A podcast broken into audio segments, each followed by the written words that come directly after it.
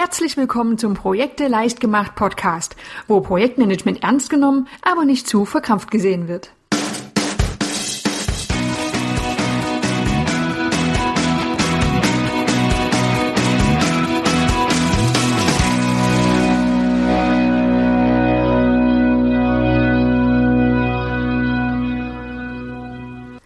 Hallo und herzlich willkommen zur neuesten Episode des Projekte leicht gemacht Podcasts. Ich hoffe, dir geht es gut. Du kommst gut durch die Erkältungszeit. Meine Krankheit ist überwunden und so macht es gleich viel mehr Spaß, in dieses Mikrofon zu sprechen. Wir haben uns ja bereits in der letzten Woche mit dem Projekt Strukturplan beschäftigt und wie angekündigt kommt heute der zweite Teil der Serie.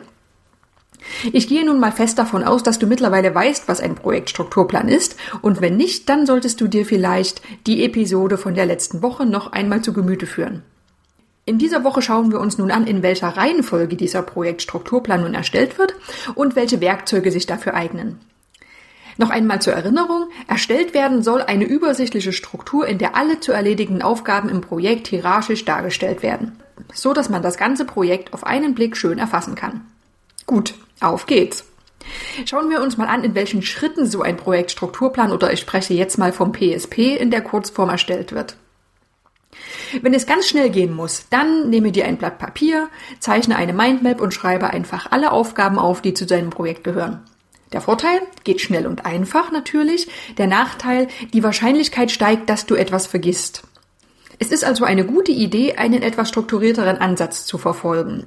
Das Ganze passiert in fünf Schritten. Schritt Nummer eins, es wird die Gliederung festgelegt. Wir haben uns ja letzte Woche schon angeschaut, dass so ein PSP nach verschiedenen Arten strukturiert sein kann, nach Phasen, Objekten oder Funktionen. Entscheide dich also am besten zu Beginn für ein Prinzip, so dass dann kein Durcheinander entsteht, wenn die einzelnen Arbeitspakete gesammelt werden. Der zweite Schritt, lege ein Vorgehen fest. Vielleicht sitzt du eben nicht allein vor deinem Blatt Papier, sondern es sollen noch andere Personen beteiligt sein. Wer soll das sein? Soll das Projekt von oben nach unten immer weiter aufgegliedert oder eher von unten nach oben strukturiert werden? Lege also fest, wie bei der Erstellung dieses PSPs vorgegangen werden soll. Nach den ersten beiden Schritten, Gliederung festlegen und Vorgehen festlegen, kommen wir nun zu Schritt drei, dem Ermitteln von Ausgangsinformationen. Denn wenn du so einen PSP erstellst, dann ist das zum Glück nicht so, dass du komplett bei Null beginnen musst. In der Regel hast du ja schon vorher verschiedene Analysen durchgeführt und es gibt schon jede Menge Informationen, die du als Grundlage nutzen kannst. Da haben wir zum Beispiel die Risikoanalyse. Welche Maßnahmen wurden denn da zur Minimierung von Risiken beschlossen und müssen im Projekt berücksichtigt werden? Oder auch die Stakeholder-Analyse. Auch hier hast du vermutlich schon Maßnahmen festgelegt für den Umgang mit deinen Stakeholdern oder auch aus den Zielen, aus denen verschiedene Aktivitäten abgeleitet werden kann. Wirf also noch einmal einen Blick auf diese Analysen und schau, ob du verschiedene Aktivitäten in diesem Projektstrukturplan übernehmen kannst. Und damit bist du gerüstet für Schritt 4, dem Sammeln von Aktivitäten. Du hast alle Vorinformationen gesammelt und nun werden alle Aufgaben zusammengestellt, die im Projekt erledigt werden müssen. Das kann zum Beispiel gut in Form eines Brainstormings geschehen. Das Ziel ist es, möglichst alle zu erledigenden Aufgaben zu erfassen. Im Normalfall hast du dann eine ziemlich große Liste oder einen ziemlich großen Haufen von Aufgaben gesammelt. Und damit das nun geordnet wird, kommen wir zu Schritt 5, dem Ordnen. Es geht also ans Strukturieren. Durch Zusammenfassen und Untergliedern entsteht so nun die finale Projektstruktur mit Teilprojekten, Teilaufgaben und Arbeitspaketen. Und das Ganze sollte dann möglichst schön übersichtlich in Form einer Baumstruktur dargestellt werden.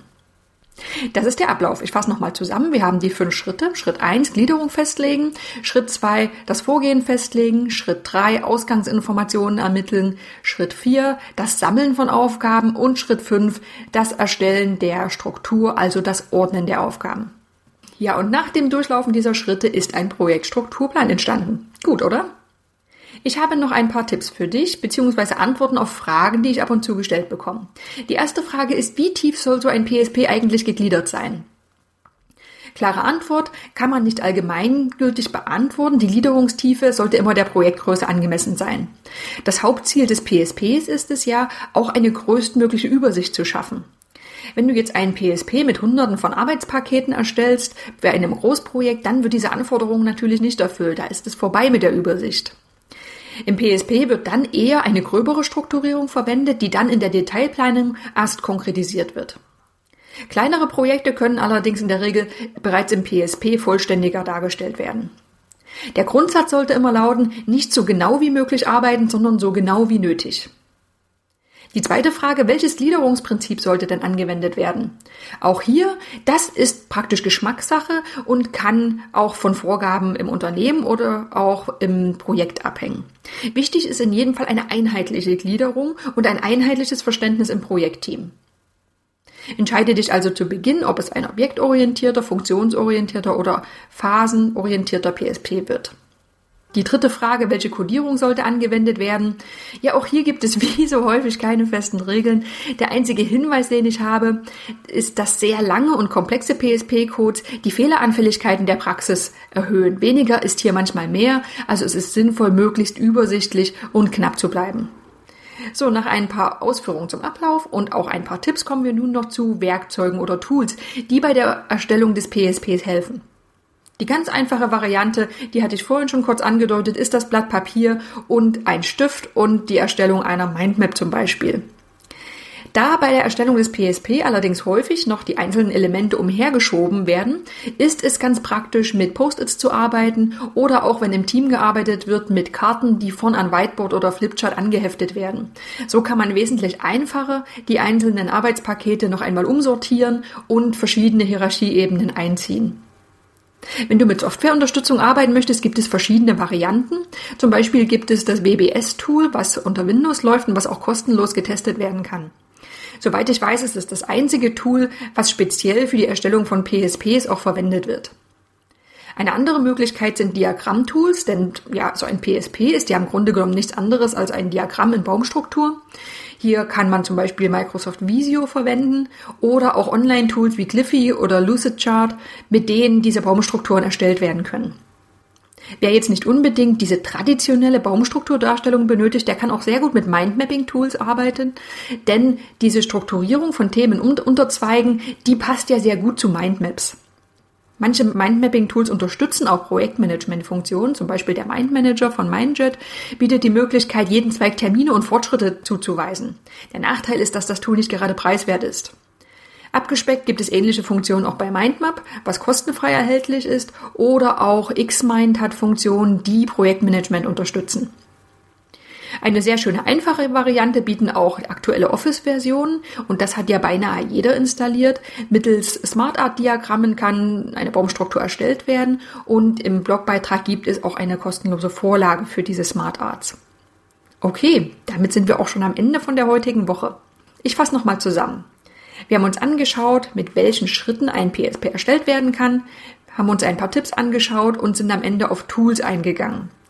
Wenn du noch irgendwelche anderen Fragen zum Projektstrukturplan hast, dann schick mir einfach eine E-Mail an andrea.projekteleichtgemacht.de oder nutze das Kontaktformular auf der Homepage von www.projekteleichtgemacht.de. Und damit war es das auch schon mit der Erstellung eines Projektstrukturplans und wir hören uns in der nächsten Woche wieder. Bis dahin! Ich freue mich immer über Kommentare und Anregungen, die du an andrea.projekteleichtgemacht.de schicken kannst. Viele weitere Informationen, nützliche Tipps und Vorlagen findest du unter www.projekteleichtgemacht.de.